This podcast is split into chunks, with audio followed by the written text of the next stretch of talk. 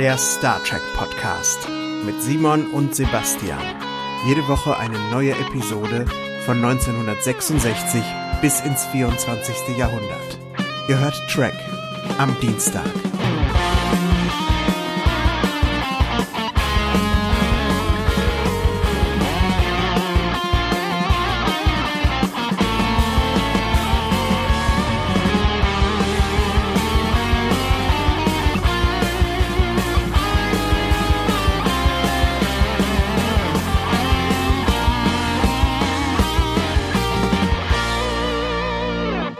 Hallo ihr Lieben und ein frohes neues Jahr. Hier ist Trek am Dienstag, der wöchentliche Star Trek Podcast. Ich begrüße Sebastian. Sebastian, frohes Neues. Dankeschön, Simon. Dir auch ein frohes Neues. Herzlichen Dank.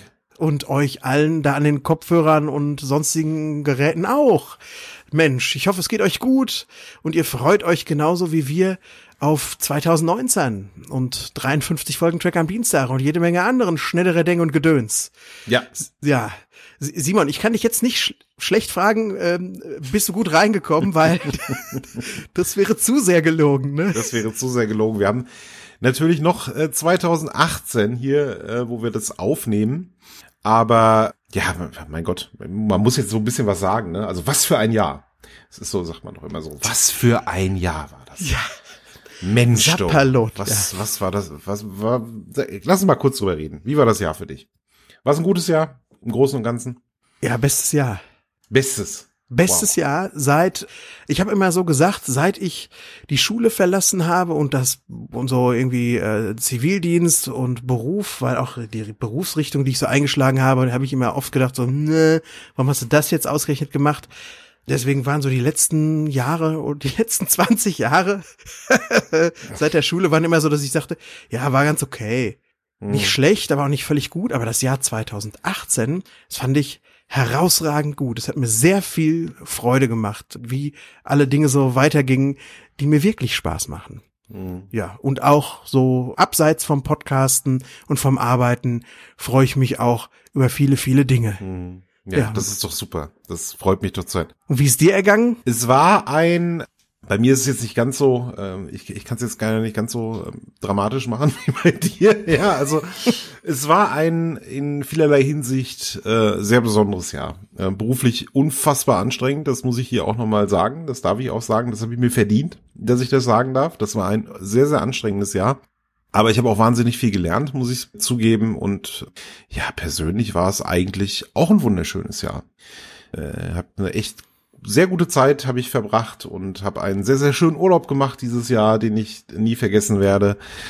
Ja, im Großen und Ganzen war 2018 schon echt okay. Also gab es auch schon schlechtere Jahre bei mir. Ich hatte aber auch bessere Jahre schon, das muss ich auch sagen. Also es gab auch schon Jahre, die besser waren. Aber es ist auf jeden Fall im Ober, also überdurchschnittlich gut gewesen. Und ich ja. freue mich auf 2019. Wunderbar.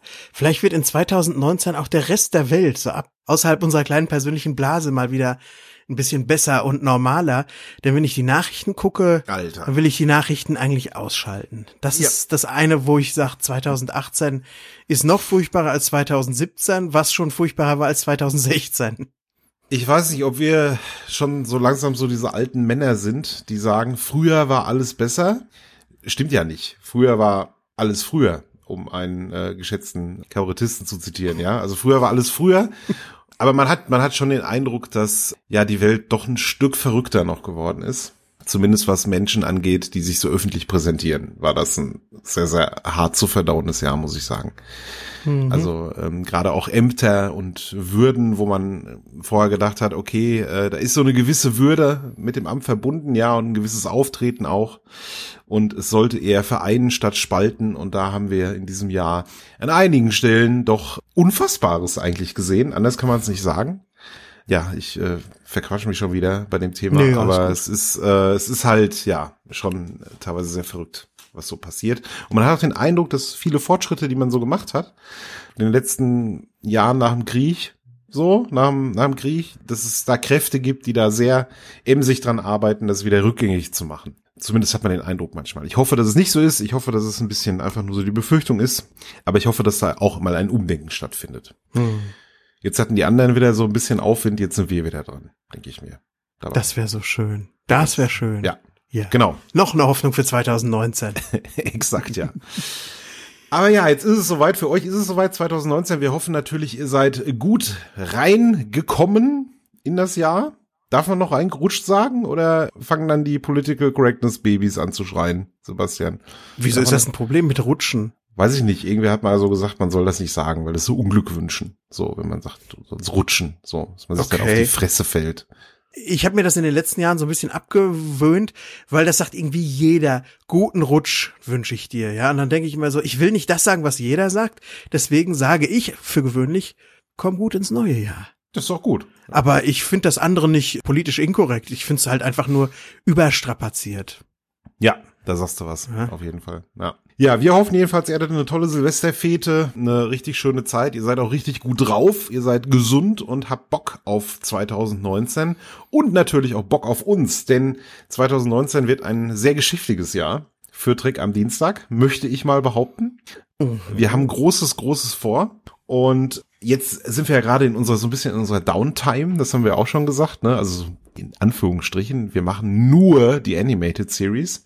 Da haben wir schon ausführlich drüber gesprochen, dass das so ein bisschen, ja, so eine leichte Erholungsphase ist. Aber danach geht's ja richtig rund, Sebastian. Das wird ja der Knaller, was da passiert. Ja. Also wenn jetzt einer von uns nicht während der Animated Series Mumps röteln oder ein gebrochenes Bein oder sonst irgendwas bekommt, dann dürft ihr euch so richtig auf den April freuen. Denn der April wird ein absolutes Star Trek Fest und ich glaube, da kommen auch fünf XXL-Episoden in diesem Monat dann auf euch zu. Denn wenn die Animated Series gelaufen ist, dann bleiben wir noch einmal in den 70ern mit dem ersten Kinofilm. Dann kommen noch drei weitere Kinofilme, Star Trek 2, 3 und 4. Und dann kommt der Pilotfilm von Next Generation, Encounter at Farpoint. Und wenn jetzt neue Hörer sich fragen, wieso besprechen die denn die ersten vier Filme von der Original Series und machen dann nicht mit dem fünften weiter, sondern sprechen dann über den Pilotfilm von Next Generation, da gibt es natürlich auch eine Erklärung für Simon. ne? Ja, denn wir besprechen die Sachen natürlich in der chronologischen Ausstrahlungsreihenfolge. Das heißt, wir tun so, als hätten wir Star Trek noch nie gesehen, ja, und verfolgen das von der allerersten Episode, die ähm, in den 60ern ausgestrahlt wurde, bis jetzt in die Neuzeit. Und von daher machen wir das dann auch so, wie es ausgestrahlt wurde. Das heißt, irgendwann mal bei äh, The Next Generation besprechen wir auf einmal den Pilotfilm von Deep Space Nine. Ja, Ja, Und dann geht das nicht so ganz im wöchentlichen Wechsel, weil manchmal sind das zwei von dem oder drei Genau, von dem ja. anderen oder so. Aber ja, äh, das wird dann ein schönes, lustiges Wechselspiel sein. Und Ja. Ja, genau so wird dann das erste Mal kommt quasi diese interne serieninterne Chronologie, Logik kommt durcheinander, wenn wir zwischen dem vierten und fünften Film erstmal anfangen, jede Menge Next Generation Folgen zu besprechen. Aber, wie gesagt, Zukunftsmusik, das kommt in dem Mega April auf euch zu. Jetzt kommen erst noch mal drei Monate mit Zeichentrick. Ja, genau. Und wir sind ja auch schon Leute, die uns hier zuhören, die wissen das ja. Wir sind ja sehr überrascht, wie viel uns die Zeichentrickserie gegeben hat. Und eigentlich, wie viel Spaß uns das gemacht hat. Ich habe da im Leben nicht mit gerechnet. Das habe ich hier, sage ich jetzt hier schon zum zehnten Mal bestimmt, dass ich so viel Spaß habe mit dieser ollen Animated Series. Aber es ist so. Tatsächlich. Ich habe auch diese Woche wieder sehr viel Spaß gehabt. Ähm, ob ich es gut gefunden habe, das steht auf dem anderen Blatt. Das werden wir jetzt hier gemeinsam erarbeiten, Sebastian, ob das so war. Aber es ist definitiv unterhaltsam, muss man sagen. Ja. Und äh, alle von euch, die da so ein bisschen ja Berührungsängste haben und denken, ja, es ist eigentlich nicht irgendwie Star Trek. Schaut euch das mal an, wirklich. Also schaut euch mal so ein paar Folgen davon an. Es kostet ja auch nicht viel Zeit. Es ist kein großer Zeitinvest. Es sind ja nur, ähm, keine Ahnung, 22 Minuten, glaube ich, ne, pro Folge. Ja, Also netto. 24 Netto, so, ne?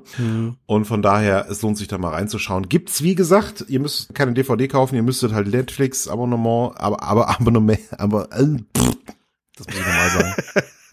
ihr müsstet nur Netflix-Abonnent sein und da ist die Serie ja quasi vorhanden zum Abruf. Ja, genau. So, So ist ist das. Auch wenn ich mich sehr über meine Blu-rays immer freue.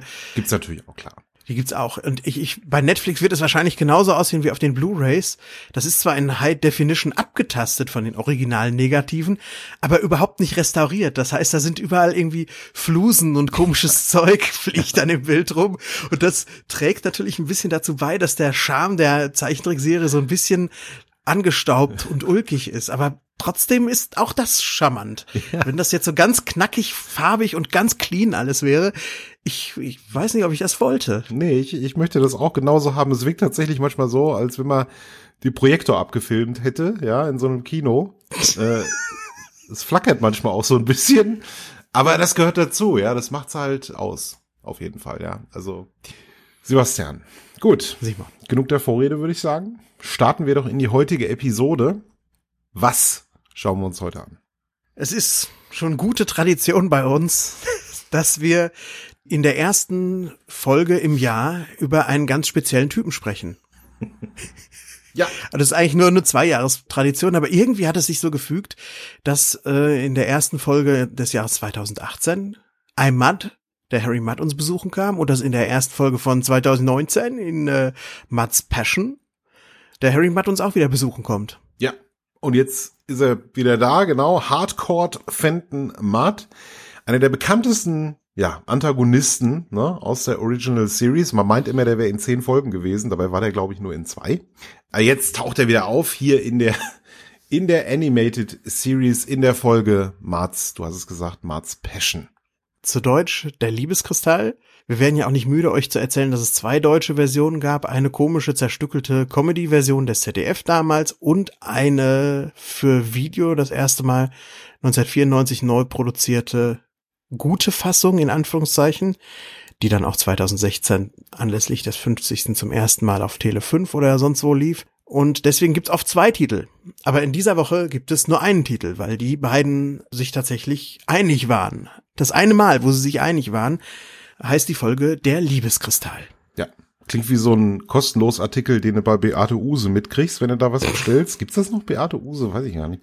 Aber ihr wisst schon, was ich meine. Also ein Liebeskristall. Was immer das auch ist. Passt gut zum Charakter Harry Mudd, finde ich jetzt erstmal so auf den ersten Blick. Ja. Und würde ich sagen, schauen wir doch mal, was der Herr Matt davor hat und was seine Liebeskristalle so anrichten. Vorher noch, wie immer, die Frage, wer hat das Dingen erdichtet?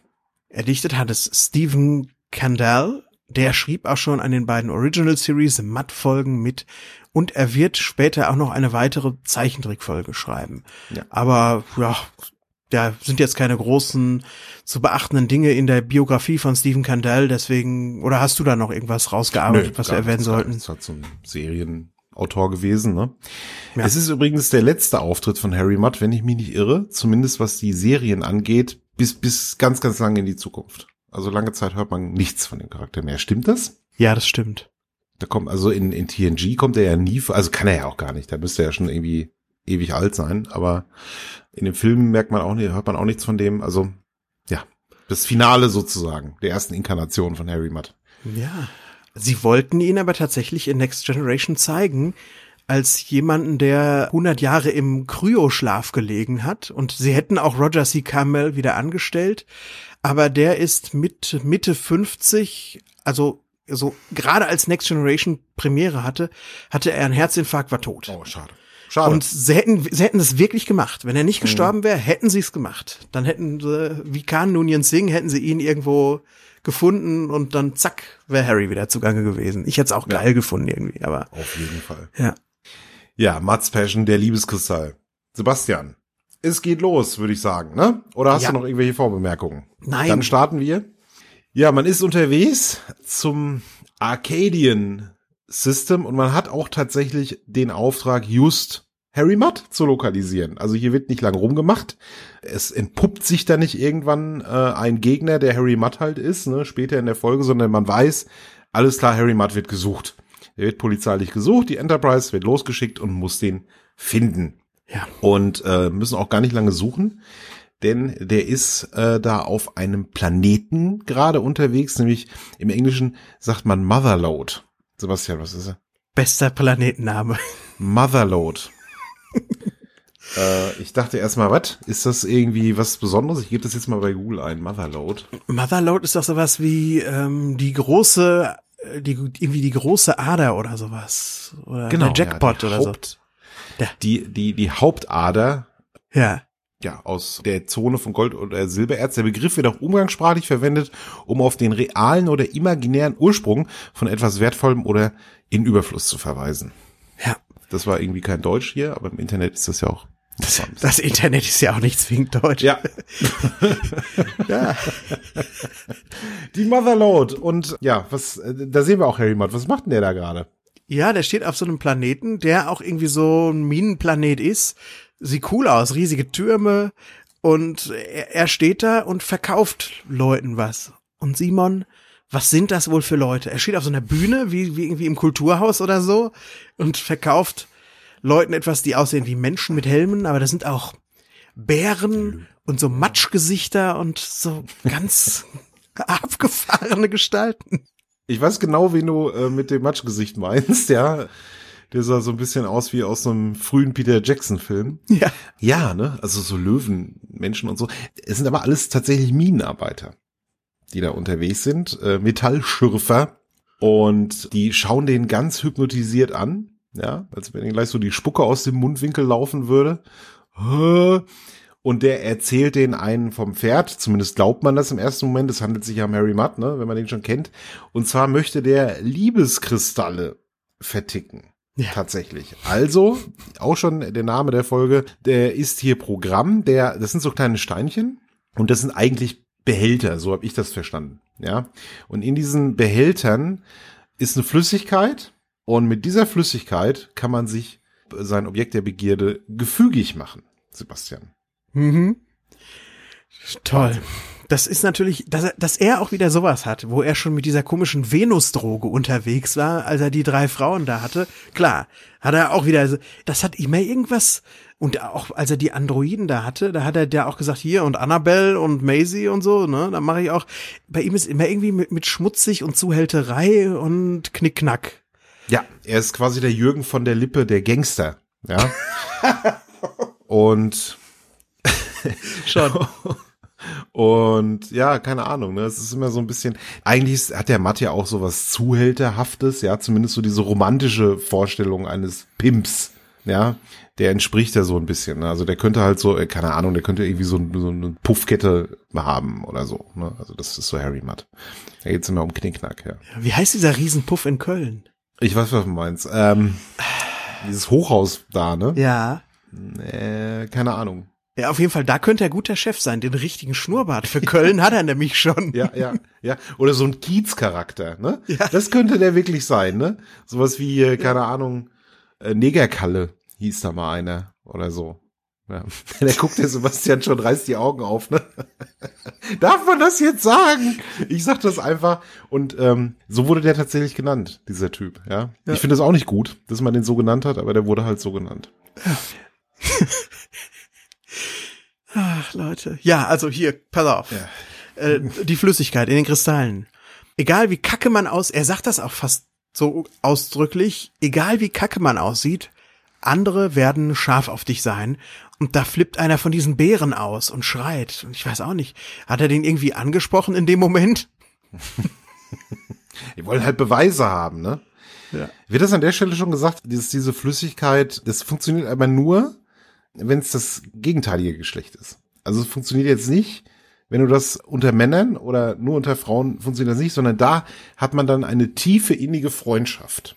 Mhm. Ne? Das ist also aber da, aber kein sexuelles Verlangen. Nee, das geht ja auch gar nicht so mit Gleichgeschlecht. Äh, hallo? Gar nicht. Ganz, ganz gar nicht. Ja, sie, sie bauen es ja später ein bisschen ein, aber das kommt man da zu der Zeit auch noch nicht so, so richtig kommunizieren. Warum eigentlich nicht? Hätten sie einfach mal machen sollen. Wäre cool gewesen. Jedenfalls, ja, sie wollen Beweise haben. Ja, und Harry Mudd, der liefert jetzt den ultimativen Beweis, Sebastian, dass das funktioniert. Was macht er denn? Ja, der besprenkelt sich so ein bisschen mit der Flüssigkeit und dann kommt wieder, wie in jeder Folge, Shira kommt rein. Diesmal hat sie so eine Schlange um den Arm. Er berührt sie und sofort sagt sie, Schatz, komm mit aufs Schiff. Ja. Sagt sie auch so ganz äh, implizierend, mit allem, was das implizieren könnte. Und ja, also scheint ja zu funktionieren. Und bevor aber jetzt das große Geschäft angebahnt wird, passiert ja, nein, bemerkt er ja seine alten Kumpels, die auf einmal im Publikum aufgetaucht sind. Ja, Spock und Kirk haben sich nämlich runtergebeamt, haben sich das Ganze angeschaut, so, mit verschränkten Armen und so einem wissenden Lächeln. Ach, guck mal, da ist der Matt wieder und äh, macht hier seine Scharlatan-Vorstellung. Der Matt sieht die beiden, ist natürlich auch erstmal nicht begeistert, dass er sie sieht, ne? Ja, aber er ist auch so ein bisschen erfreut. Ach, meine alten Freunde hier von der Enterprise. Ja, Mensch, meine Kumpels. Also er macht dann schon, er fängt dann ja immer so an, zu, so zu lavieren. Und das fängt er auch hier an. Und ähm, er merkt dann aber, dass er festgenommen werden soll. Und da haben aber die Enterprise-Mitglieder die Rechnung ohne die Mother Lodiana gemacht. Denn die Ja. sagen, Leute, hier gelten keine Föderationsgesetze, ja? Genau, so sieht's mal aus. Und vor allen Dingen, die sind ja auch richtig scharf auf das Zeug jetzt. Die wollen ja gar nicht, dass der Matt da irgendwie weggenommen wird. Und der Spock muss jetzt diesen Minern, ähm, diesen Minern versuchen klarzumachen, dass das alles, ja, Charlatanerie ist. Und er schießt auch tatsächlich auf diese Frau plötzlich, ne? Aus heiterem Himmel zückt er seinen Phaser und ballert auf die, die Frau, die äh, vor, ja, anscheinend dem Matt um den Hals gefallen ist. Mutig, aber richtig geraten. Denn aus dieser Frau, die, das war halt nur eine Illusion, ja, die verschwindet dann plötzlich wie so ein Hologramm und, und verwandelt sich dann zurück in die ursprüngliche Gestalt, was ja so eine Art Minisaurier ist, ein Rigelian Hypnoid, Sebastian. Pinke Echse. Wurde das tatsächlich gesagt? Rigelian Hypnoid? Ich hab, Ja. boah, ich hab's nicht ge- gehört. Ich war zu erstaunt mal wieder von den Dingen, die da passieren. Ich sitze ja oft da, wenn die Zeichentrickserie läuft und staune. und komme aus dem Staunen nicht raus. Ja, gab es bei der Woche viel tatsächlich zu staunen. Ja. Ja, also dieser Rigelian Hypnoid, der kann sich offensichtlich verwandeln, ist halt auch so ein Gestaltwandler, nur macht er das dem Namen nach, würde ich sagen, über Hypnose. Keine Ahnung. Also wahrscheinlich haben nur die Minenarbeiter diese Frauengestalt gesehen und nicht Spock und Kirk. Deswegen wussten die das halt. Und die haben einmal kurz geschossen und dann, er macht alles überhaupt keinen Sinn. Weiß ich nicht. Ja, der Phaserschuss hat dann diese Hypnose-Konzentration gebrochen, die der Hypnoid hatte und dann, dann konnte er dieses Bild nicht mehr aufrechterhalten. Alle haben dann ihn gesehen. Ja, Ja, ich weiß. ganz seltsam. Ja. Ja, aber jetzt werden die Minenarbeiter erst richtig wütend und wollen den Matt an die Gurgel, weil der hätte die ja irgendwie verarscht jetzt oder so. Und dann, Sebastian, passiert eine völlig absurde Szene. Die haben ja erstmal gar nicht verstanden, weil das alles so schnell passiert. Der Spock zückt seinen Phaser und schießt auf den Boden vor ihm. Und der schießt dann da so eine Grenze quasi, ne? So so ein Graben schießt er da. Und dann siehst du im nächsten Bild ist da plötzlich ein riesiger Steinhaufen, der diese Minenarbeiter trennt von unseren Helden. Ja. Also, Hä? wir haben ja schon letzte Woche gesagt, dass die Phaser immer genau das können oder auch nicht können, was das Drehbuch von ihnen verlangt. Und das ist wieder so ein gutes Beispiel dafür. Der Phaser muss jetzt einfach eine unüberwindbare Grenze bauen zwischen den Minenarbeitern und unseren Helden. Also macht er das dann auch. Ja. Es ist verrückt, Simon, da müssen wir nicht drüber reden. Es ist einfach wahnsinnig verrückt. Aber nach dieser verrückten Eröffnungsszene wird man dann auch flugs an Bord der Enterprise gebeamt und man lässt Motherload hinter sich. Genau. Der Matt hat sich sozusagen freiwillig ergeben, weil auf Motherload wäre das Ganze ja dann, hätten sie seinen Kopf wahrscheinlich gefordert. Und äh, ja, der wird jetzt erstmal verarztet, er beschwert sich ein bisschen. Wir erinnern uns zuletzt, das wird auch noch erzählt, ne? Zuletzt haben wir ihn ja auf diesem Roboterplaneten gesehen, wo er diese ganze, dieses Robotervolk da äh, so zu Sklaven gemacht hat. Und da wurde er auch zurückgelassen. Und Frage sagt der Kirk dann auch, Mensch, das letzte Mal, also als wir dich gesehen haben, warst du doch auf diesem Roboterplaneten und eigentlich dachten wir, du wärst für immer da. Aber dann kommt so schön so ein Hin und Her. Also es ist erstmal schön, dass es den Rückgriff gibt auf die letzte Folge. Das macht ja die Zeichentrickserie viel bereitwilliger, als es die Realserie gemacht hat. Rückgriffe auf vorher existierende Folgen. Und dann geht's so hin und her. Ich habe mir ein Vehikel geborgt, sagt er. Ein Raumschiff gestohlen. Und dann war ich auf Illyria 6, wo du den Bewohnern die Sternenflottenakademie verkauft hast. Was eine der verrücktesten Ideen ist überhaupt. Und hin und her. Und auf Sirius 9 hat er seinen Liebestrank an die Einwohner verteilt, die aber aufgrund ihrer ungewöhnlichen Physis alle erkrankten. Und irgendwie ist er dann auf Motherload als nächstes gelandet. Ja, also hätte ich gern gesehen. Diese ganzen Abenteuer des Harry Mudd, muss ich hier auch nochmal sagen. Also es war ja mal die Idee, da eine Serie zu machen tatsächlich, ne, um diesen Charakter, so ein bisschen Sitcom-mäßiger wahrscheinlich. Und ich habe mir das gern angeguckt. So einem ja. Schlawiner da zu folgen auf seinen Abenteuern, ne? Also, ja. ne, bisschen schade. Klingt jedenfalls alles sehr, sehr spannend. Ja, den Kirk, den interessiert das alles gar nicht. Kein Mensch da glaubt auch an diese Liebeskristalle. Und deswegen wird der Matt erstmal eingebuchtet. So, wir sperren dich jetzt mal ein und dann fliegt die Enterprise weiter und irgendwo wird der Matt dann den Behörden übergeben und dann wird, wird er verurteilt oder so. Das ist zumindest der Plan. Zunächst verlangt der Spock aber von der Chapel einen medizinischen Report. Und wir haben bei dieser Szene auch schon so ein bisschen ähm, ja, wie soll ich sagen, zwischen Spock und Chapel, da hat's ja mal geknistert, so am Anfang der Folge. Also da wurde zum, äh, am Anfang der, der Serie tatsächlich. Da wurden ja so ein paar Andeutungen gemacht, das wurde aber nie richtig ausgeführt. Und äh, sie lobt ihn dann auch nochmal und sagt, Mensch, das war aber clever, wie ihr den Harry Mudd da auf dem Planeten, wie ihr den in eine Falle gestellt hat, habt. Und Spock macht halt. Ja, ähm, naja, okay. Und geht, ne? Also geht da nicht drauf ein. Aber das greift schon ein bisschen das vorweg, was gleich passiert. Sebastian, was macht denn Chapel und Matt? Eine seltsame Paarung irgendwie. Ja. Aber tatsächlich bringen die die Handlung jetzt ganz schön voran. Oh ja. Der Harry hat das Ganze so mit Argusaugen beachtet. Diese kleine Szene, dieses kleine Geplänkel da und hat sich gedacht, na, da, jetzt steht die mir alleine gegenüber, stürze ich mich mal drauf. Spock ist so kalt, sagt er, aber deine Berührungen, Christine, die sind so warm und so heilend. Und sagt, hier, ich schenke dir jetzt mal den Liebestrank und dann kannst du den mal an dem Spock ausprobieren. Ja. Und sie glaubt das erst auch gar nicht. Nee, gar nicht, ne? Das ist jetzt auch, das wird so ein bisschen offen gelassen. Wir schalten jetzt ein paar Mal irgendwie auch zur Brücke, während diese Entscheidungsfindung von Chapel stattfindet. Deswegen muss man, ähm, ja, ganz kurz können wir das mal erzählen, was da auf der Brücke währenddessen passiert. Ja, da ist man dann in so einem unkartografierten System irgendwie, ne, mit so einem Planeten und das möchte man sich dann genauer anschauen, diesen Planeten. Man fliegt da so in den Orbit rein. Das ist ein Klasse M-Planet, unbewohnt. Ein bisschen heiß, wird gesagt, aber ansonsten eigentlich schon wie die Erde. Hm. Während das so alles passiert, dann wird immer wieder so zu Chapel zurückgeschaltet, Sebastian, und ähm, ja, der Matt kriegt die dumme Kuh rum. Es ist unfassbar.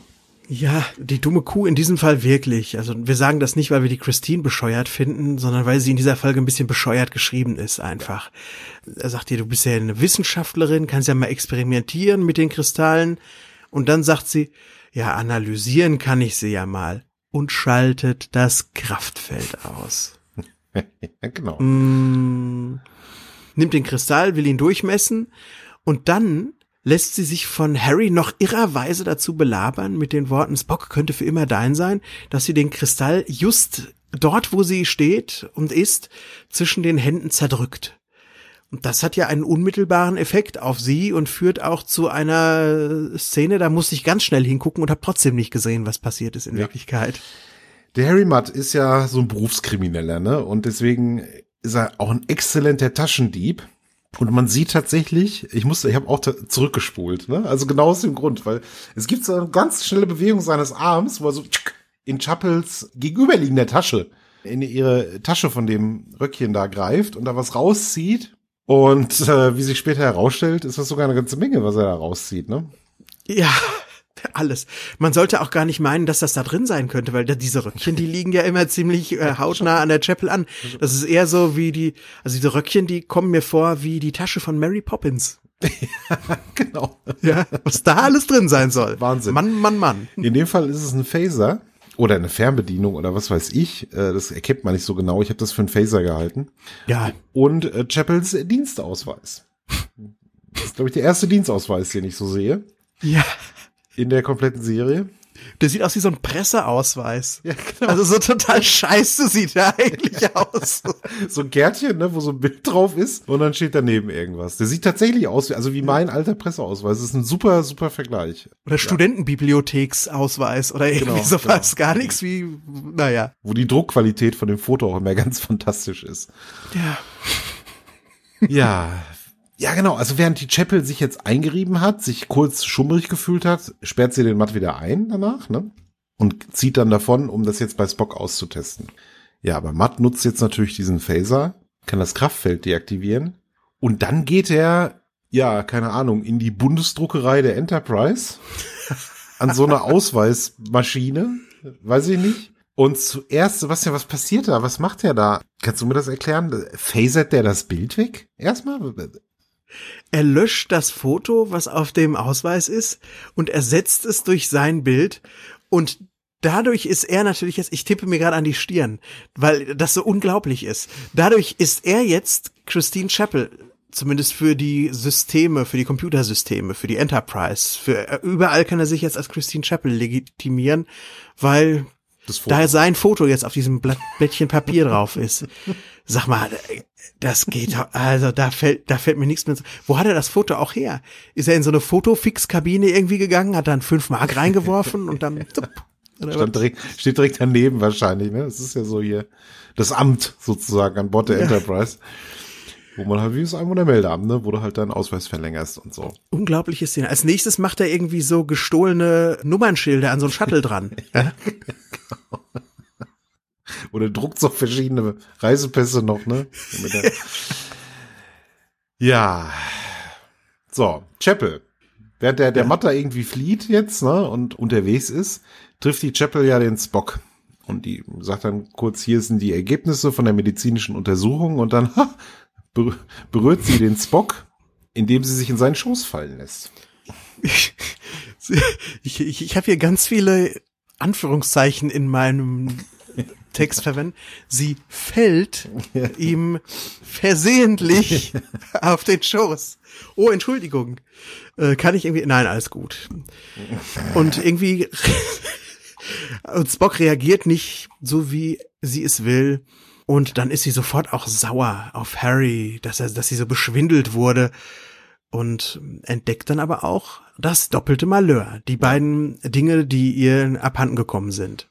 Ja, nämlich, ja, auch Matt, ne, der ist ja auch weg, ärgert sich sehr über sich, völlig zurecht, wie ich finde. Das müsste auch noch ein Nachspieler haben. Mhm. also, wer sich so verhält, zumindest mal so eine Abmahnung kriegen.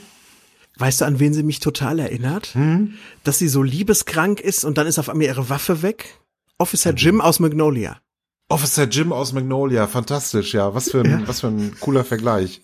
Was für ein cooler Vergleich. Ja, ja. Ne? Also Leute, die halt einfach was, was Dummes tun, ne? So impulsiv. Ja. Und ich sag das jetzt natürlich so, ne? Die Chapel, die ist doof und ist eine dumme Kuh und so. Aber ich mein's nicht so, weil man kann schon wirklich dumme Sachen machen im Leben. Gerade aus, aus Liebe ja, haben Leute schon deutlich dümmere Sachen gemacht als das, was da passiert, ja. im, äh, was wir hier zu sehen bekommen. Von daher, ich würde hier milde walten lassen. Ja, ich glaube auch der Jim würde da ein Auge zudrücken. Ja. Ich mein, wir sehen ja das Nachspiel nicht, aber ich glaube, er sagt dann irgendwie so, ja, komm, ist gut hinterher nach der Folge. Ja, ja. Der, na, lass, lass, lass gut sein, kann, muss. Ja, nee, muss, ja. Ja, der Matt ist mittlerweile im Hangar, ja, samt seiner Zahnlücke. Hat so eine fette Zahnlücke, hast du das gesehen? Die ist super gezeigt. Er grinst auch in einer Szene so direkt in die Kamera. So, ja, ja, das ist sie. Das ist ja. genau die. Ja, der triumphiert halt total, ne? Der ist jetzt im Begriff, gerade einen Shuttle zu klauen und abzuhauen. Da ist ja auch dieser Planet, bei dem wir uns gerade befinden, ne? Da kann er dann fliehen. Ja, und jetzt sind wir wieder zurück bei Spock und sehen, oha, der Liebestrank funktioniert. Mhm. Das ist ja der Wahnsinn, Sebastian. Was geht denn da jetzt ab? Ja, und in der Anlage erhalten sie Schwester Chappells Bericht, sagt er so. Ja, der süße Bericht von der anmutigen Christine. Und dann grinst er sich so ganz versonnen einen. Und dann, ja, dann merkt man halt, okay, es wirkt wohl tatsächlich, aber es wirkt eben leider ziemlich zeitverzögert. Es wirkt nicht instantan, nicht so wie der Matt das eigentlich auf der Bühne auf Motherload den Typen da vorgeführt hat. Liegt es daran, in dem Fall, dass es sich um Spock handelt? Jemand, der emotional sowieso recht kalt unterwegs ist und sehr kontrolliert ist? Sagt Matt das nicht sogar? Als die Chapel ihn dann stellt, die Chapel holt ihn nämlich ein auf dem Hangardeck, ne? Das habe ich jetzt vergessen zu sagen. Sie holt ihn ein und wirft ihm dann auch vor, du hast mich verarscht, das funktioniert ja gar nicht. Und er sagt, naja gut, aber der Spock ist doch, glaube ich, ein Vulkanier, da dauert das halt länger. Oder, weiß ich nicht, der Kristall war nicht potent genug und hier willst du nicht noch mehr Kristall haben. Vielleicht liegt es daran, dass der Vulkanier ist. Da wird er wahrscheinlich recht haben. Das ist so eine, auf Englisch sagt man Throwaway-Line, die der äh, Matt da sagt. Aber ja. da wird wahrscheinlich die Wahrheit drin liegen. Was sagt man dazu? Ist ja Wegwerfzeile? Nee. Egal. Nicht wirklich. Aber Keine Ahnung. ja, auf jeden Fall so, so was Beiläufiges, irgendwie, so was beiläufig eingestreutes, wo mehr Wahrheit drin ist, wo man vielleicht ein bisschen mehr Augenmerk drauf legen könnte. Da wirst du recht haben. Ja, dass es, das der sein. Grund ist, ja. Ja, gut, dann erzählen wir mal ganz kurz, was da passiert noch. Er möchte ihr erstmal weitere Kristalle andrehen und sagt, hier, dann nimm die fünf halt und probier's mal mit denen. Aber sie lässt sich da jetzt natürlich nicht mehr drauf ein, löst auch den Alarm aus, den roten Alarm. Es gibt ein Gerangel zwischen den beiden. Matt gewinnt, nimmt sie dann gefangen, verliert dabei aber einige dieser Kristalle, die aufplatzen. Und diese Flüssigkeit, die verdampft dann sofort und verschwindet in dem Lüftungssystem der Enterprise. Ja. Wo natürlich auch ein riesen Ansaugstutzen im Hangardeck ist. Wir sehen nie solche Luken, ja. Aber in dem Moment, wo dem Harry halt die Kristalle dahin fallen, da sieht man ein Ding, was wirklich ein Meter breit ist. Ja, gut. Es stand halt im Drehbuch. Und dann geht diese Liebeswolke, nennen wir sie mal, in das ganze Schiff. Oh, mal wieder eine Wolke. Sehr schön. Ja, währenddessen hat der Spock tatsächlich sich an Kirk und Bones gewandt und hat den beiden gesagt, ich habe hier seltsame Gefühle. Also der nimmt das schon wahr, dass er sich irgendwie seltsam verhält. Ja, dann kommt aber die Nachricht, dass Ma- Matt flieht dann irgendwie mit dem Shuttle. Flieht er dann? Das wird dann registriert auf der Brücke der Enterprise und dann sagt der Spock, ich muss da, also Matt fliegt zu den Planeten und Spock sagt, ich muss da unbedingt hinterher, ich muss die Frau, die ich liebe, die muss ich beschützen, ich möchte sie in meinen Armen halten. Also man merkt, Spock ist halt bis über beide Ohren verknallt in die. Ja. Verliebt. Verliebt, tatsächlich. Er ist richtig verschossen. Wo du das Shuttle erwähnst, Simon, habe ich mich sehr, sehr gefreut, denn sie haben ja bei der Zeichentrickserie das 60s Flair der Urserie schön eingefangen und auch abgezeichnet und das sieht alles genauso aus. Aber das Shuttle ist bisher das erste Mal in der Zeichentrickserie, dass wir Föderationstechnologie sehen, so ein Inneres von einem Schiff, was so ein bisschen aussieht wie 70s Retro Sci-Fi.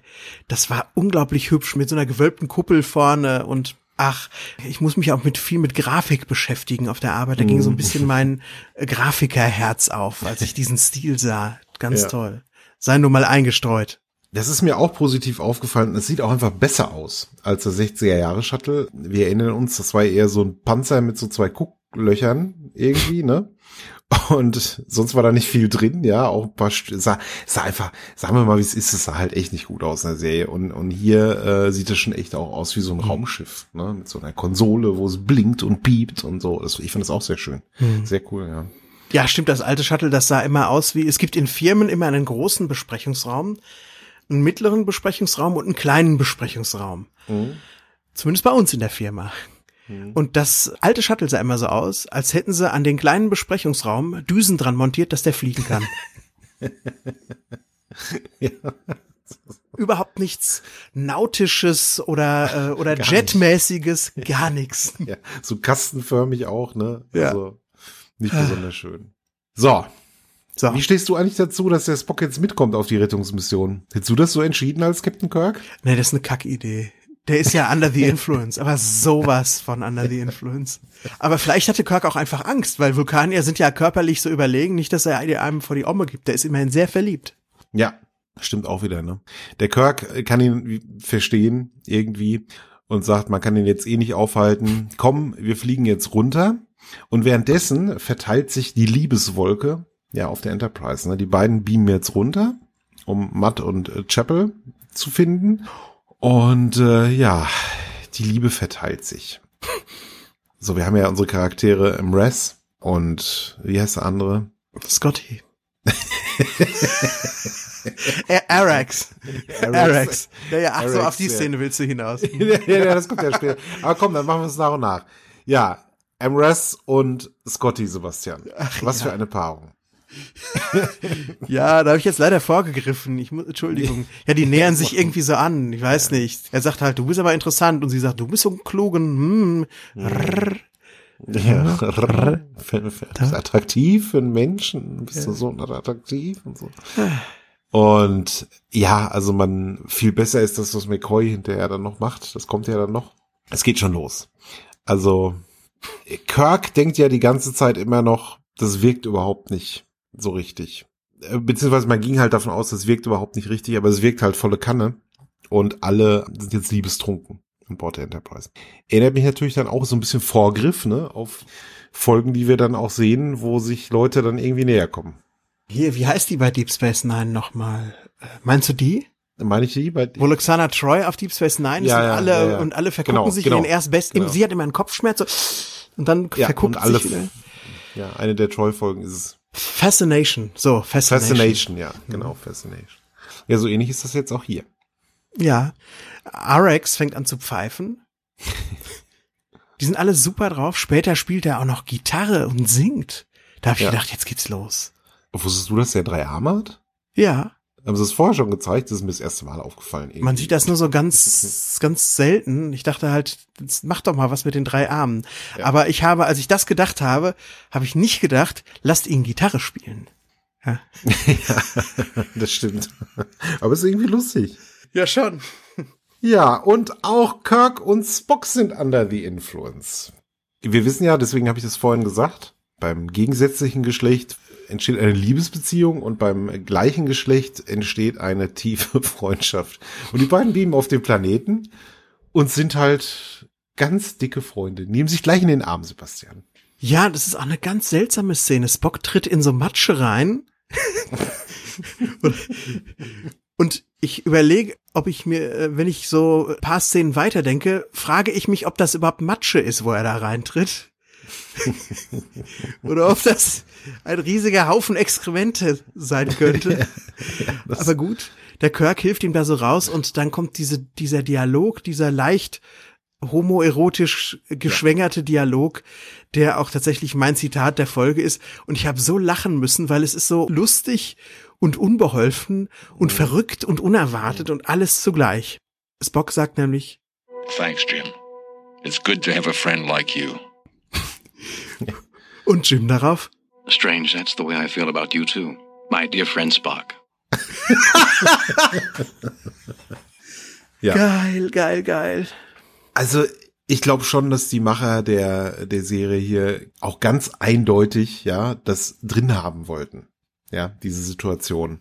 Wie gesagt, also ich denke in der Kinderserie in den 70ern, das, das hätten sie nicht durchgekriegt. Also wenn sie da tatsächlich eine, eine schwule Szene eingebaut hätten. Ja, aber jetzt haben sie das so eingebaut und ich weiß nicht, ob es damals schon diese Slash-Fiction äh, Szene gab, ja? Vielleicht für euch da draußen, die, denen das jetzt nichts sagt. Es gab so, ich glaube, vorrangig weibliche Fans, die sehr starke erotische, also nicht sehr starke im Sinne von sehr gute, sondern sehr extreme erotische Geschichten über Kirk und Spock verfasst haben, wo die dann auch BDSM und was nicht alle machen. Und ich meine, gut, wenn man das in die Serie reinlesen will, dann je, jedem das ihre, jedem das seine, ist mir irgendwie egal. Ich persönlich habe das nie gelesen in irgendeine Szene in der Urserie, bis auf in diese, die ich jetzt gerade in der Zeichentrickserie gesehen habe. Da dachte ich, das ist Wasser auf die Mühlen genau dieser Bewegung, oder? Ja. Ja, war, also ich fand's jetzt, ich fand die Szene relativ harmlos, muss ich sagen. Und äh, wenn man gut befreundet ist, kann man sie auch durchaus mal in den Arm nehmen. Das muss ja dann nicht gleich einen, einen homoerotischen Kontext haben. Ne? Es wäre sowieso mal spannend, weil diese ganze Fanfiction-Bewegung, die halt in diese Richtung geht, ja, Ja. das gibt's ja überall. Das gibt's ja überall. Also gerade im Fantasy- und Sci-Fi-Bereich findest du das auch so, äh, es gibt diesen Begriff der Deviant Art auch, ne, und diese Webseite. Und es gibt diverse Tumblers, wenn man sich da mal verirrt in den Tiefen des Internets, wo man denkt, mein Gott, das, sowas hätte ich mir ja nie vorgestellt, worauf ihr da kommt. Und ich weiß tatsächlich nicht, wo der Ursprung liegt. Ja, also wo es das erste Mal so etwas gab. War das Star Trek? War das vielleicht viel früher? Das ist eine spannende Frage. Das muss ich mal rausfinden. Mhm. Das würde mich mal interessieren, ne? Ich glaube, Star Trek war so ziemlich das erste, was so Fanzines hatte, wo die dann ausgetauscht wurden untereinander. Solche Sachen. Und ich glaube, das war schon so zumindest für die Verbreitung solcher Geschichten äh, so ein bisschen der Grundstein. Ich weiß nicht, ob es das erste Mal war, dass solche Geschichten geschrieben wurden, aber vielleicht sind die dann in der Schublade verschwunden zu Hause, da wo sie auch geschrieben wurden und wurden nicht irgendwie kopiert, kopiert, kopiert und an 20 andere verteilt. Genau. Ja. Das kann sein. Dass man einfach vorher nichts mitgekriegt hat von, ja. was mich halt an dieser Szene noch zusätzlich in diese Richtung stößt, ist vielleicht auch dem Zeichenstil geschuldet. Also die stehen so stocksteif wie Lollek und Bollek nebeneinander, legen die Arme so extrem linkisch umeinander und sagen dann diese Sachen. Und dadurch wirkt das halt so, als würden die sich irgendwie zurückhalten müssen, nicht mehr zu tun, weil sie da so stehen. Verstehst du, was ich meine? Ja. Das ist sicherlich nur, Filmation ist irgendwie schuld daran, dass das so aussieht, Mhm. würde ich mal sagen. Aber das hat, Simon, das hat Subtext, Mhm. das hat eimerweise Subtext, finde ich. Aber vielleicht auch tatsächlich beabsichtigt, ja. Also ich glaube, dass die Message ein bisschen unschuldiger war und äh, da auch äh, Leute, die halt ein bisschen fortschrittlicher unterwegs waren, das einfach auch zeigen wollten. Ja, Liebe ist für alle da. Und äh, es ist vollkommen egal, ob es äh, gleichgeschlechtlich ist oder, oder gegengeschlechtlich, ja? Ja. Und vielleicht wollte man das einfach zeigen. Ebenfalls bemerkenswert. Und ich musste auch lachen, weil sie ist halt, ja, einfach wegen diesem ganzen Kram musste ich halt einfach lachen äh, wie, wie komisch das irgendwie dargestellt wurde. Generell muss ich sagen, da komme ich später nochmal drauf, finde ich den Flow der Folge ein bisschen unglücklich. Hm. Auch die Regie ist nicht so besonders. Die Schnitte sind irgendwie seltsam, aber da komme ich gleich noch drauf zurück und das ist auch ein Beispiel dafür, für das irgendwie seltsam war. Ja, da ist irgendwas nicht in Ordnung. Ja, glaube ich auch.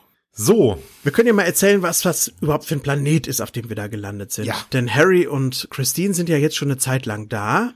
Und es ist eine Steinwüste. Das sieht aus wie so ein Nationalpark in den USA, wo es nicht viel Wasser oder irgendwas gibt. Aber Harry denkt sich schon, hier könnte ich gut ein Geschäft machen, denn ich habe schließlich schon mal den Bewohnern von Omega Cygni ihre eigenen Ozeane verkauft. ja, super. Aber stimmungsvolle Kulisse. Also Motherload sieht irgendwie toll aus am Anfang der Folge und das sieht auch irgendwie toll aus. Ich wünschte, man hätte irgendwie ein bisschen mehr mit den Locations gemacht, die schon sehr spektakulär sind. Weil ich auch vor allen Dingen ja in Yesteryear hat man schon gesehen, wie geil Chicada, diese vulkanische Stadt, wie man da ein bisschen mehr gesehen hat. Und hier bleibt das schön, aber oberflächlich schön. Ja, das sehe ich auch so. Das ist äh, eine gute Beschreibung von dem Planeten. Was ich ganz äh, geschickt finde, ist, der Matt sagt irgendwann, hier gibt's kein Leben. Oder Chappell sagt das. Und dann äh, sieht man so ein so ein Heinz Sielmann-Schwenk, sieht man dann so, ja, über den Planeten. So von, von links nach rechts. Wer sich an Heinz Sielmann noch erinnert, das war dieser Tierfilmer, der immer so, so ein bisschen nasal geredet hat. Ne? Fandst das voll gut? Und dann kommt das Affenmännchen und nähert sich dem Weibchen an. Also so ähnlich war das dann, ne? Ich, Ey, ich kack der kommt so gut ist es auch wieder nicht. Also, es ist wirklich sehr gut. Ich hatte gerade die Augen zu, Simon, und das war ein Simon für mich. Aber bei diesem, bei, bei diesem Schwenk sieht man ein paar Felsen, ja, und ein paar Gebirge im Hintergrund. Und ein so ein Gebirge im Vordergrund, so eine Felsenlandschaft, und die sieht auch organisch aus und das ein bisschen anders von der Farbe, und da weiß man schon, Moment, das ist doch nie im Leben Felsen. Das ist doch kein Felsen, das ist doch ein Monster oder so. Und just wird dann, öffnet es dann auch so ein Auge. Ja. Ne, als die beiden nicht hinschauen. So ist es. Ja, der Berg ist ein Steinmonster. Ich habe erst gedacht, das ist so eine Art Zelda-Endgegner. Später habe ich noch ein bisschen was anderes über das Monster gedacht. Und das greift dann auch an und haut das Shuttle zu Klump. Kirk und Spock eilen herbei, zücken die Phaser und die bringen mal wieder nichts. Da haben wir es wieder, die Phaser bringen mal wieder nichts. Ja, ist völlig egal. Und Ja. dann, Simon, wird's richtig verrückt. Ja, ähm, man schießt ja auf das Ding und dann fliehen alle. Und man möchte sich dann auch schnell hochbeamen. Klar, ne? Phaser funktionieren nicht, also hoch zur Enterprise. Es geht aber nicht, denn auf der Enterprise wird getanzt im Transporterraum. Ja, also da sind die beiden Herrschaften, die das eigentlich steuern sollen. Ne, Herrschaften sei, also Mann und eine Frau sind da in einem Walzer umschlungen, ja, tanzen da durch den Raum und hören das überhaupt nicht, die Funkgesprüche. Und es sind ja nicht nur die beiden, denn jetzt kommt besagte McCoy-Szene. McCoy sitzt da irgendwie rum und erzählt einer Brünetten, wie er jedem Einzelnen an Bord schon einmal das Leben gerettet hat. Und dann habe ich den Jim gerettet, dann habe ich Spock gerettet, dann habe ich den gerettet. Und ich überhaupt, wenn ich die nicht alle gerettet hätte, dann wäre hier schon alles vorbei.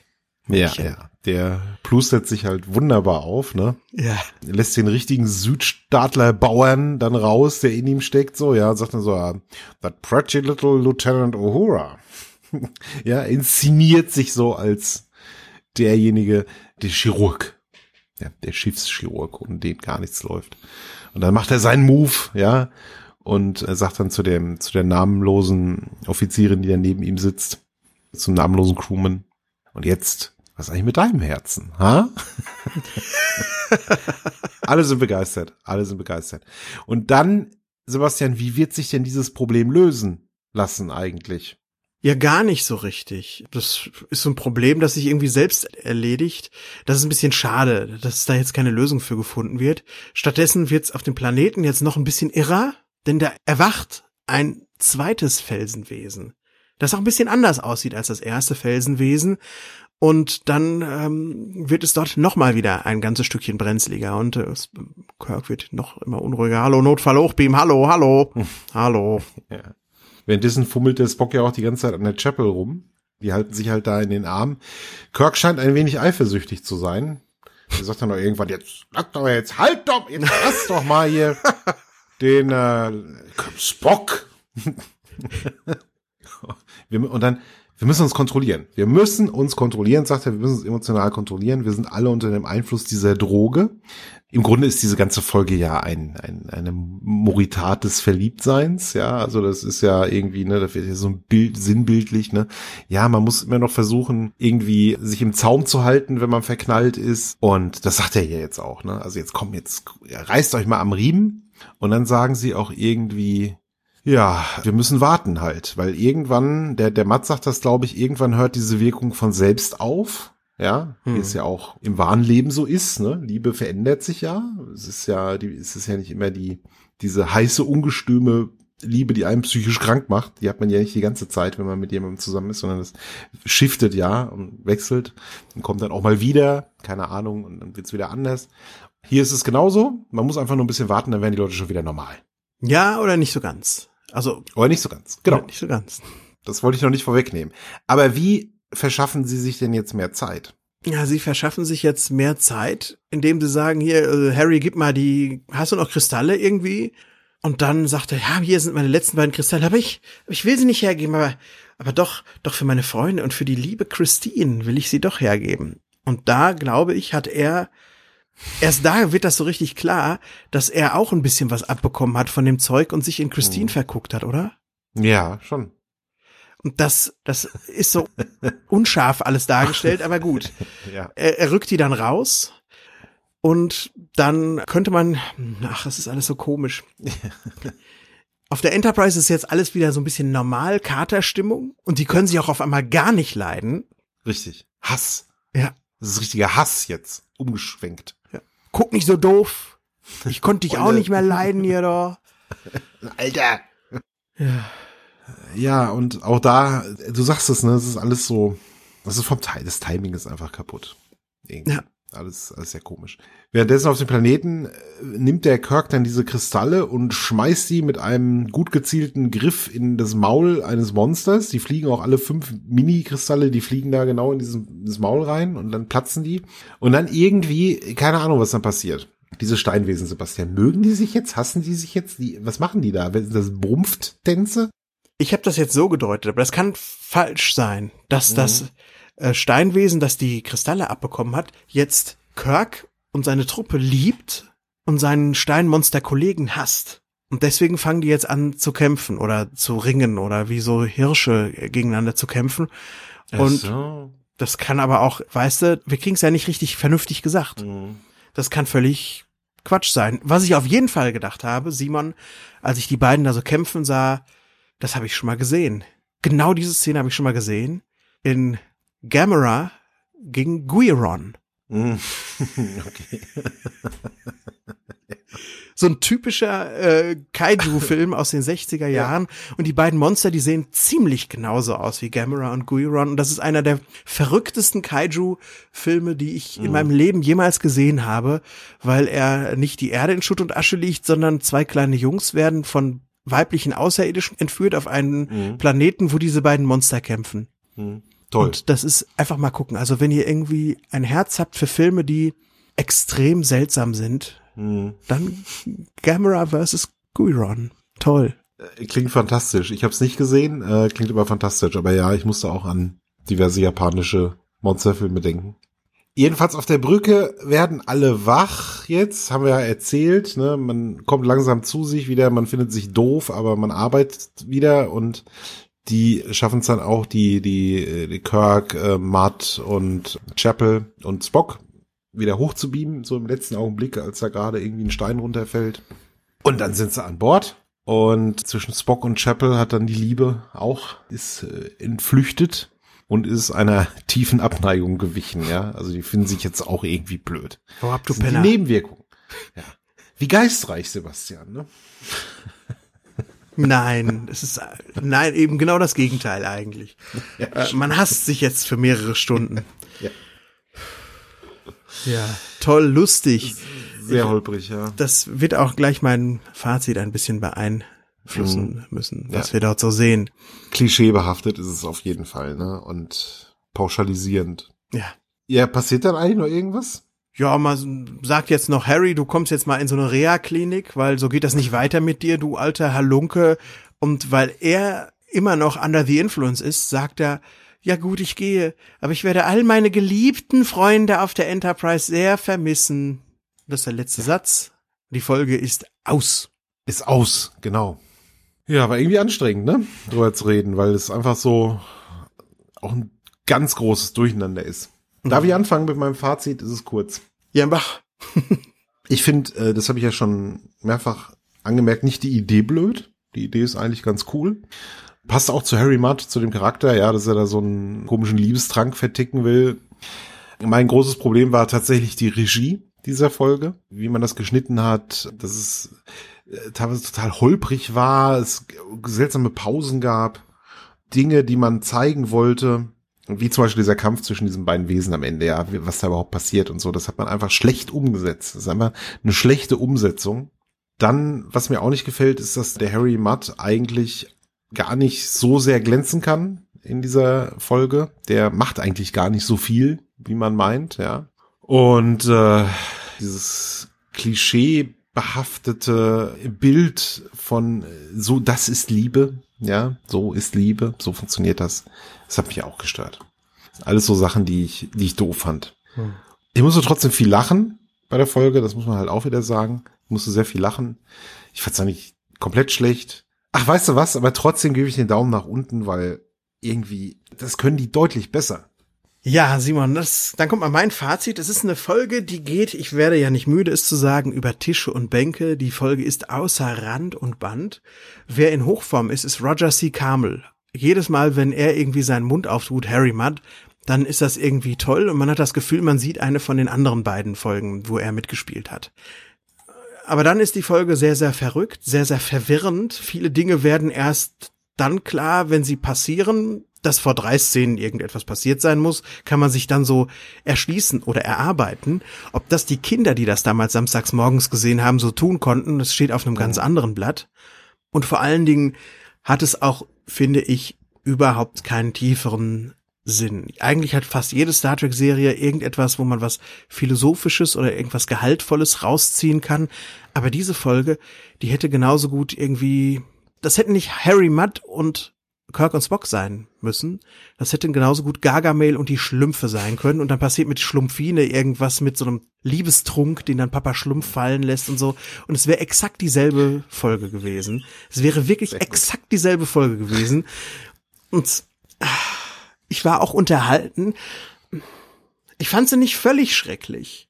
Und deswegen gebe ich mit viel Vorbehalt, weil ich unterhalten wurde und sie nicht völlig schrecklich fand, den Daumen quer. Also ein wackeliger Daumen quer, aber ja, da hass es. Gut, schön. Das war der vorerst für, für lange, lange, lange, lange, lange Zeit letzte Auftritt von Harry Mudd.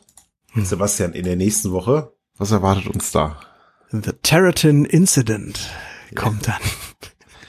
Mit dem, ich muss schon die ganze Zeit grinsen und der, der eine Titel ist die Rettungsmission. Das ist natürlich der neuere Titel. ne? Das müssen wir euch nicht mehr erzählen. Aber der, der, der Original Synchro-Titel ist auch kleine haben oft groß angefangen.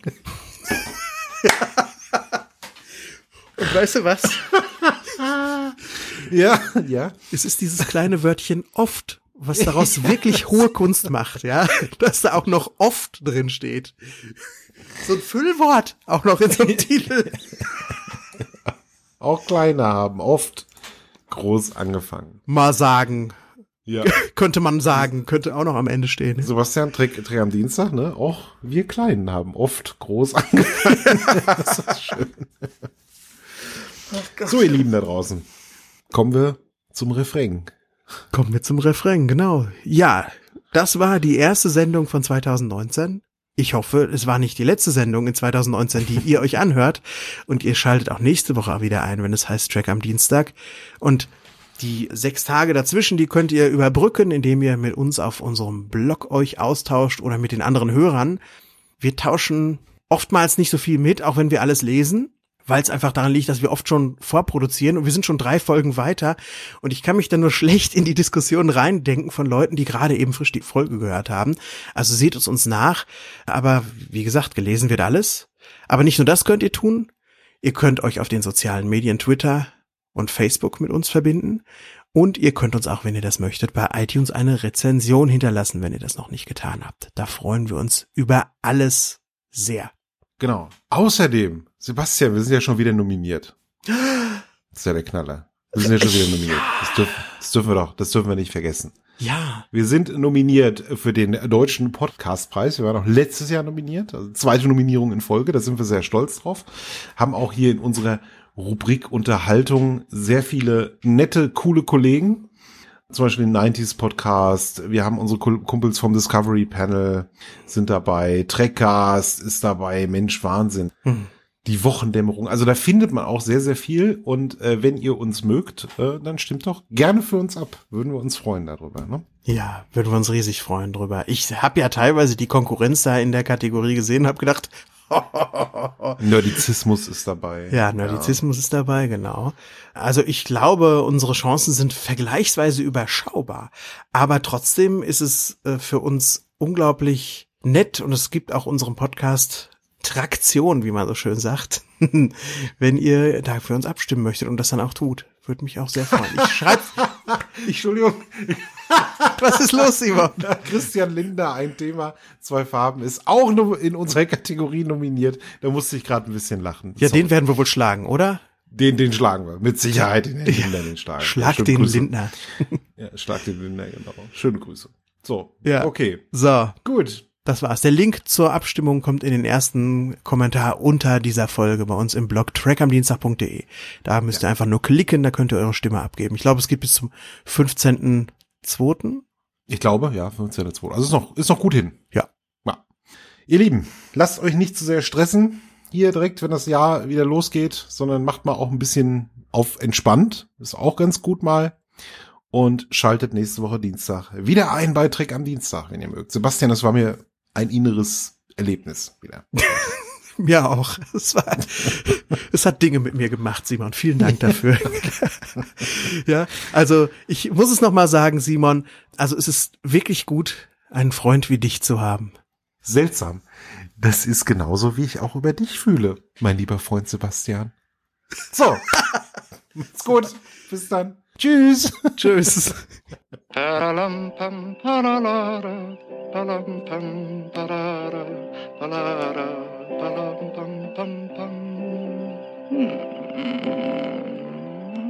Eine Track am Dienstag 2019 Produktion.